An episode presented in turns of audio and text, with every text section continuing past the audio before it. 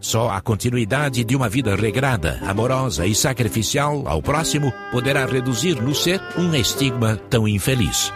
O fluido mal do passado, acumulado na região perispiritual adjacente à visão humana, lembra o fenômeno da água suja da cisterna, a qual deve ser esgotada incessantemente para surgir a água limpa.